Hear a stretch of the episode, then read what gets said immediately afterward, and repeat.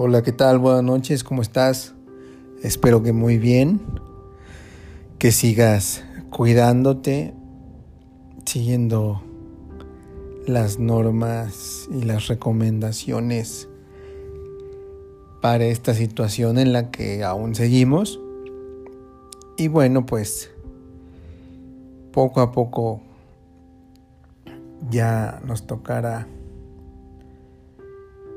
ir haciendo nuestra vida normal. Esperemos que no sea tan, tan largo este episodio de nuestras vidas.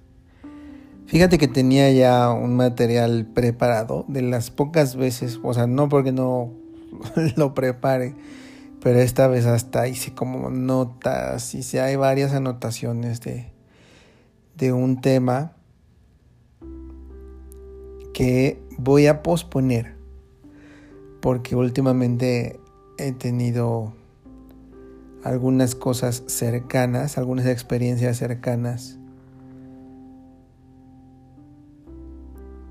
acerca de, de la relación de padres e hijos.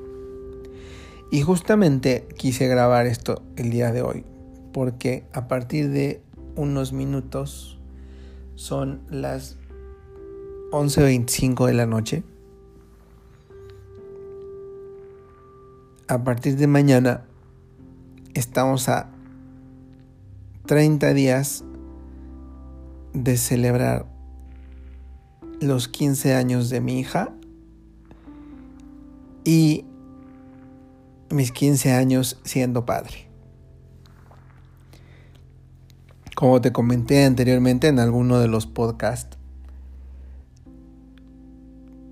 yo menciono que pues ensayé, ensayé ser padre con mis sobrinas. Antes de mi hija nació mi sobrina Samantha, después mi sobrina Jessica.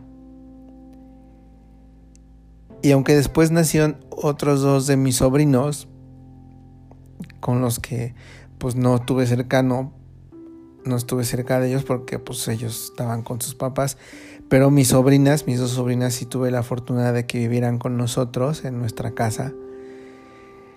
Y literal, o sea, pues era, éramos, éramos este,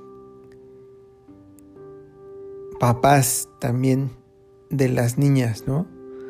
Las llevaba al colegio, este, eh, hacíamos de Reyes Magos, eh, las enseñábamos a, hablar, a caminar, las bañamos, les cambiamos su pañal, les dábamos su leche.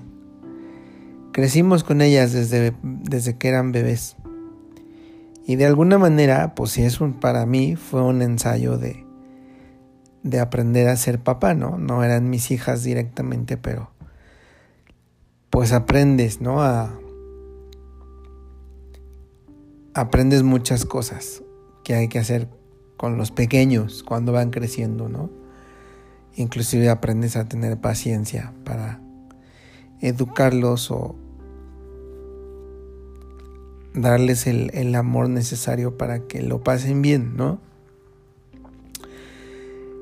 Y justamente a colación de esto, de darles el amor necesario para que disfruten su vida, yo creo que al final como papás, no solo como papás, primeramente como personas, es una tarea personal buscar esta felicidad, ¿no? Y, más que buscarla eh, por no saber dónde está, yo creo que la felicidad es disfrutar cada paso que das en tu vida, vivir cada paso que das. Posiblemente estés pasando un, un mal rato porque alguien se murió, porque alguien te dejó. Pero, pues al final eso va a pasar, ¿no?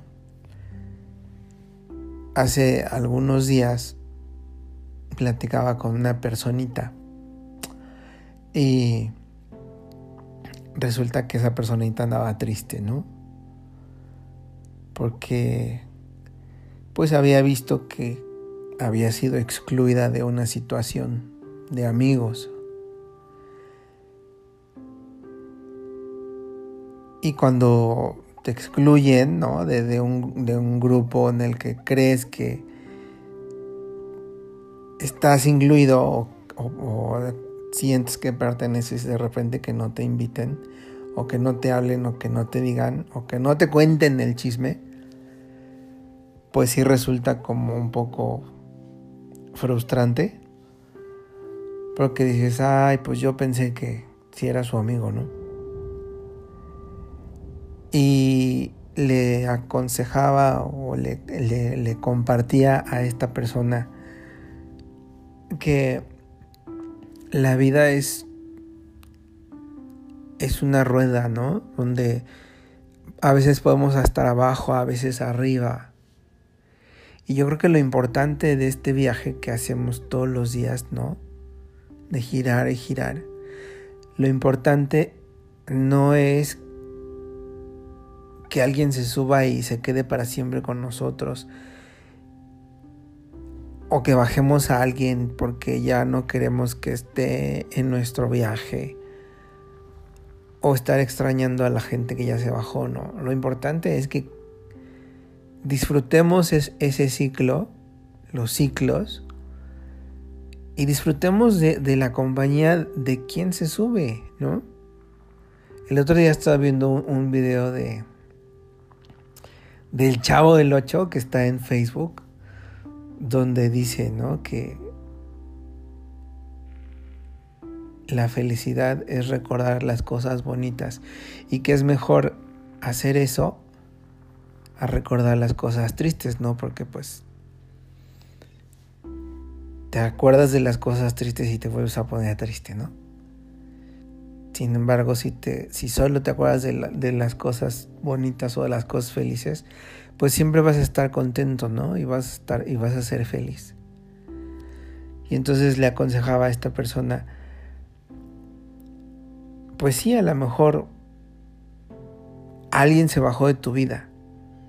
Algún amigo, tu novio, tu pareja, tu esposo, tu esposa, tus, compañeros del trabajo, alguien se murió, este, alguien se fue de viaje y ya no va a volver nunca más porque se fue a otro país a vivir.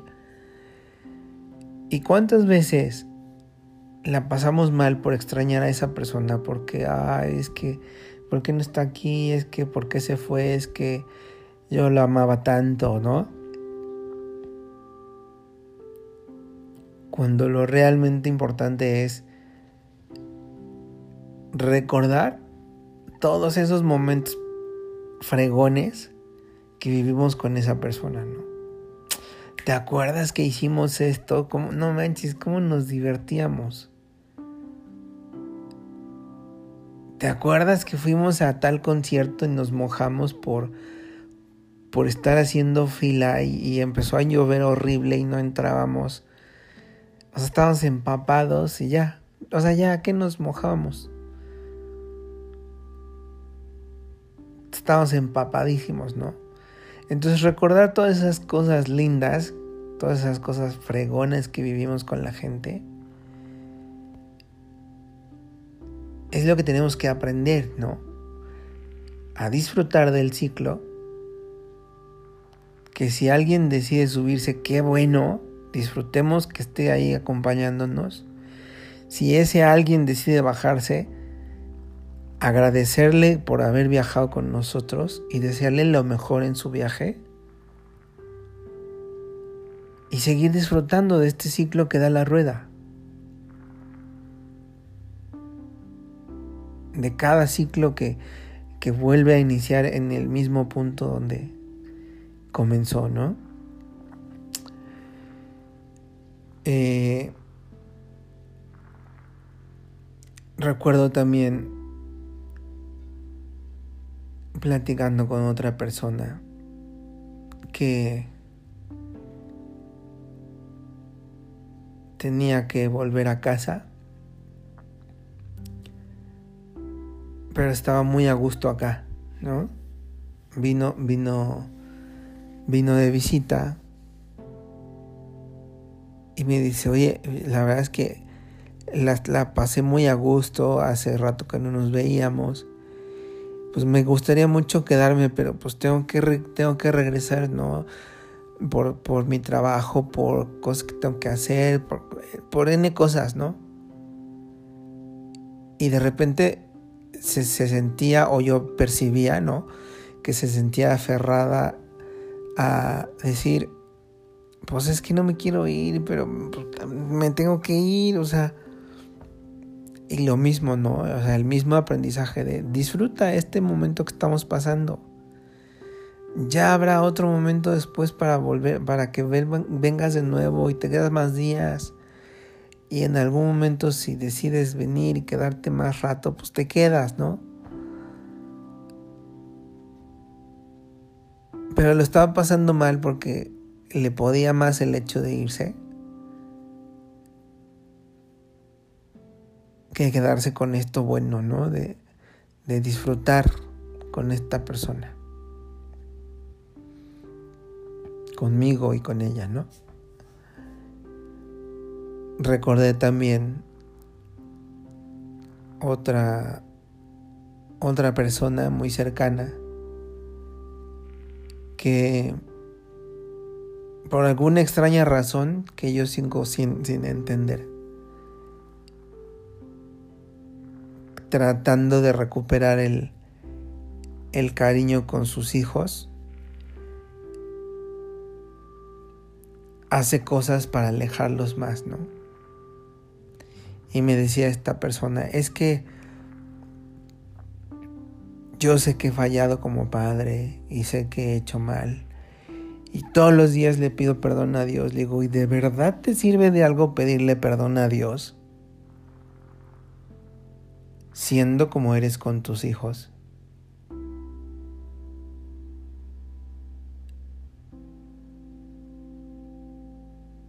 No lo sé, o sea, yo no, no, no, no estoy para, no quiero como juzgar esa parte espiritual, la manera en la que cada quien establece su relación con Dios, con el ser supremo en el que crean.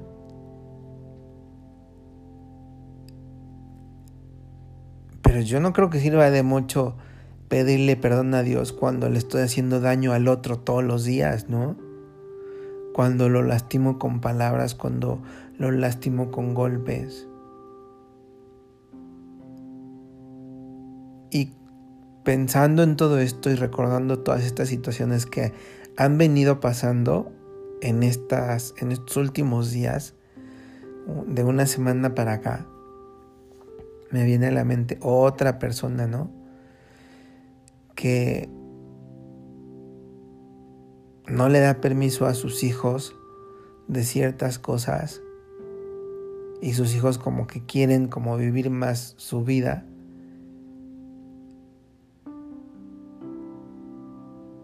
Y al final a veces como padres hacemos cosas que, creyendo, que, que, creemos que va, va, vamos a hacer lo mejor o buscar lo mejor para nuestros hijos y no nos damos cuenta del daño que hacemos. Tenemos miedo a, a experimentar a veces el soltarlos un poco. No, no, no, es que se, me van a descarrilar. Experimenta. Yo creo que el, uno de los aprendizajes que, que he tenido en estos 15 años siendo papá ha sido el permitir, ¿no? Yo les puedo compartir y, no es algo que, esté balconeando porque pues, la gente que me conoce lo sabe, la gente que conoce a la mamá de mi hija lo sabe. La mamá de mi hija es una persona muy exigente. Y está bien, ¿no? Ella ha encontrado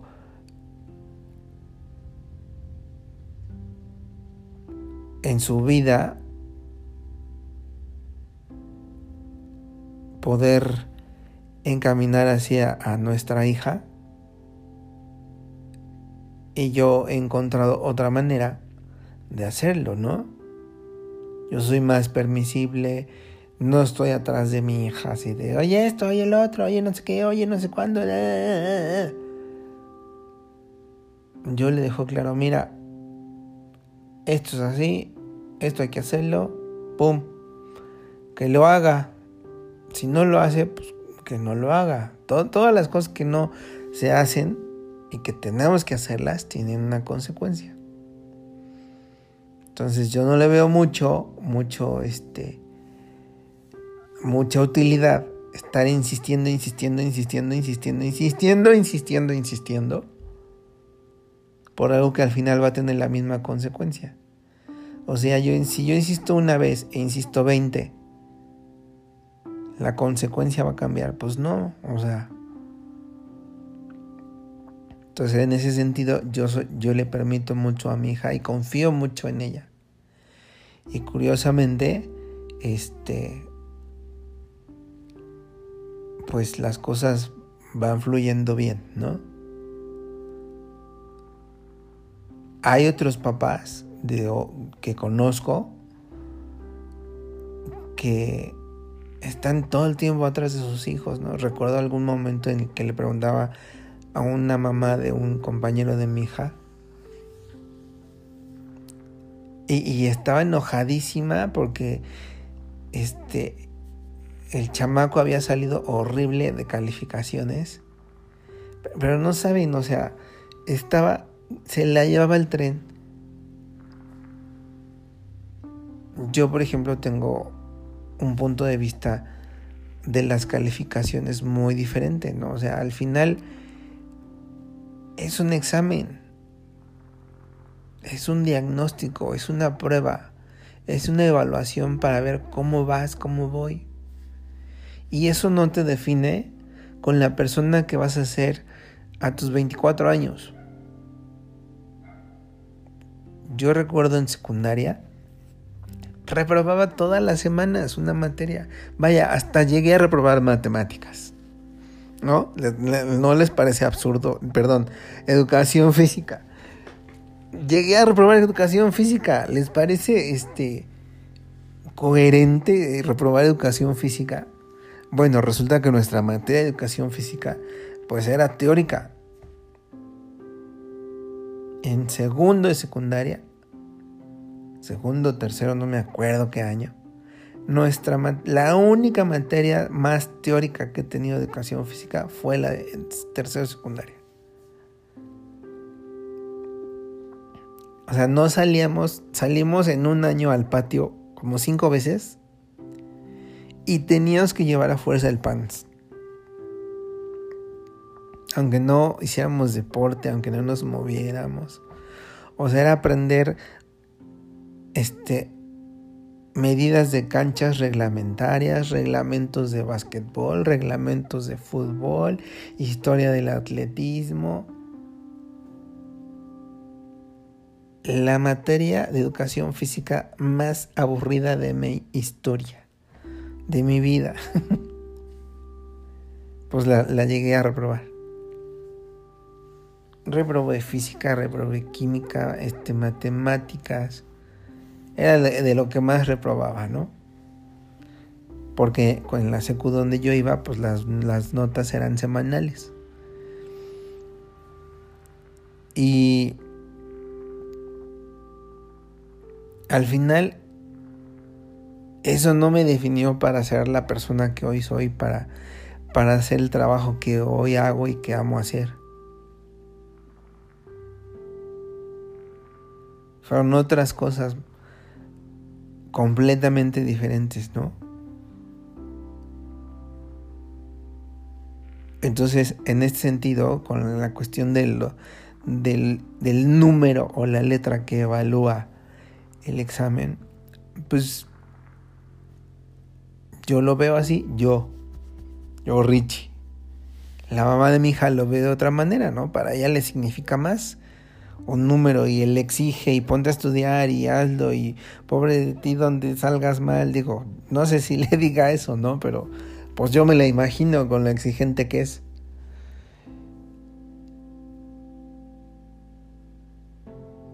Y al final, esta actitud que tomamos como padres, ¿no? De ser el padre riguroso, de ser el padre celoso, de ser el padre enojón o la madre, o de ser la madre exigente, o de ser la madre regañona, o de ser el padre golpeador, porque pues hay papás que se chingan a sus hijos por portarse mal, por este no sacar buenas notas. Todas estas actitudes que tenemos con, con nuestros hijos se van, a, se van a quedar marcadas en ellos. Y va a llegar un, un punto, va a llegar un momento en el que por más que querramos arreglar las cosas, no va a haber vuelta de hoja. Entonces tenemos una responsabilidad bien grande como padres de tener el cuidado de aprender a educar a nuestros hijos. De educarlos en y con amor. O sea, es muy diferente llamarle la atención a nuestros hijos a gritos y malas palabras que hacerles ver las cosas amorosamente.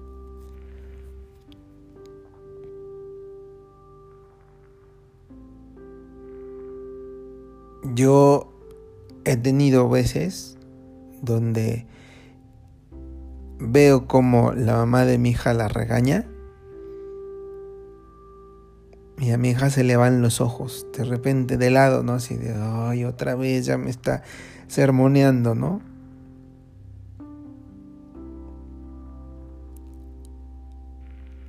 Y porque el, sí es muy exigente y muy fuerte para los regaños.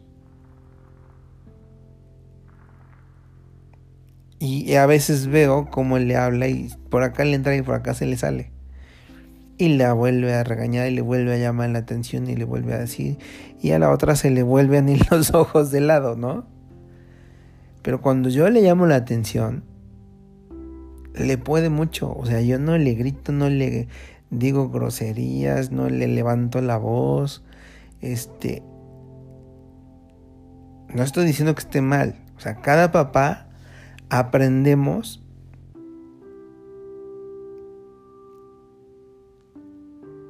o buscamos la, la, manera que creemos que nos puede funcionar para educar, para educar a nuestros hijos, ¿no? Hay papás que, que, que han sido muy, muy estrictos con sus hijos y les ha funcionado y tienen hijos maravillosos. Y hay papás que han sido muy permisibles con sus chavos y se les han salido del guacal, ¿no? Entonces al final es encontrar un punto medio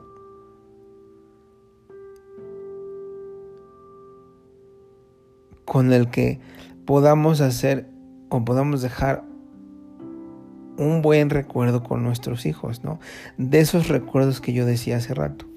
De esos recuerdos que tú jalas de nuevo y disfrutas.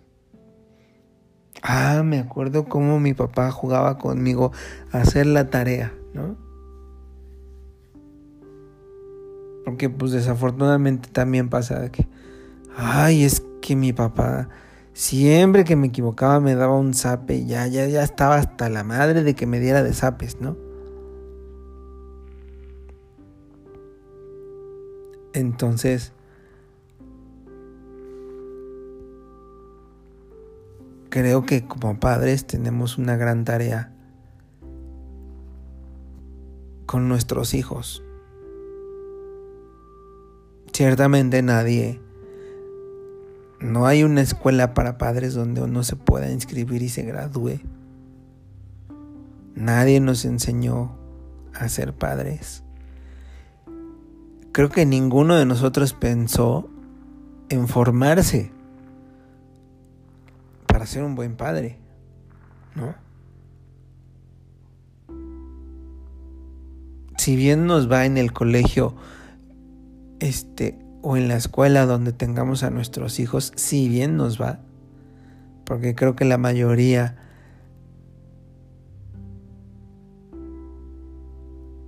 asiste a una escuela pública.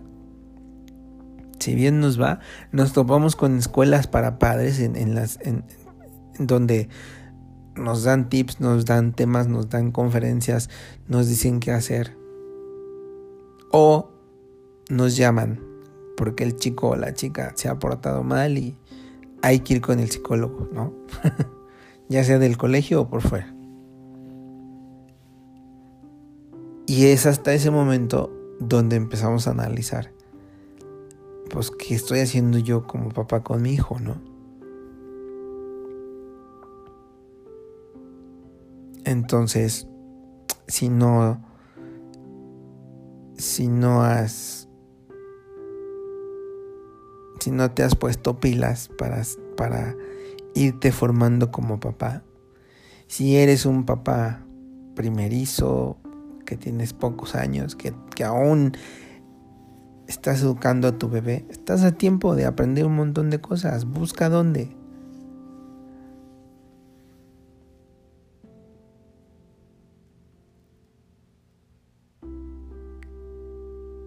Porque sí, esta, esta tarea de, de ser padres es muy, muy, muy fregona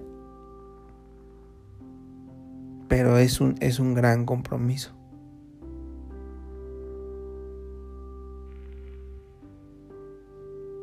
Porque dejas huella en esa persona, porque la formas, porque a partir de muchas cosas que tú le siembres, va a lograr brillar cuando sea un joven y adulto.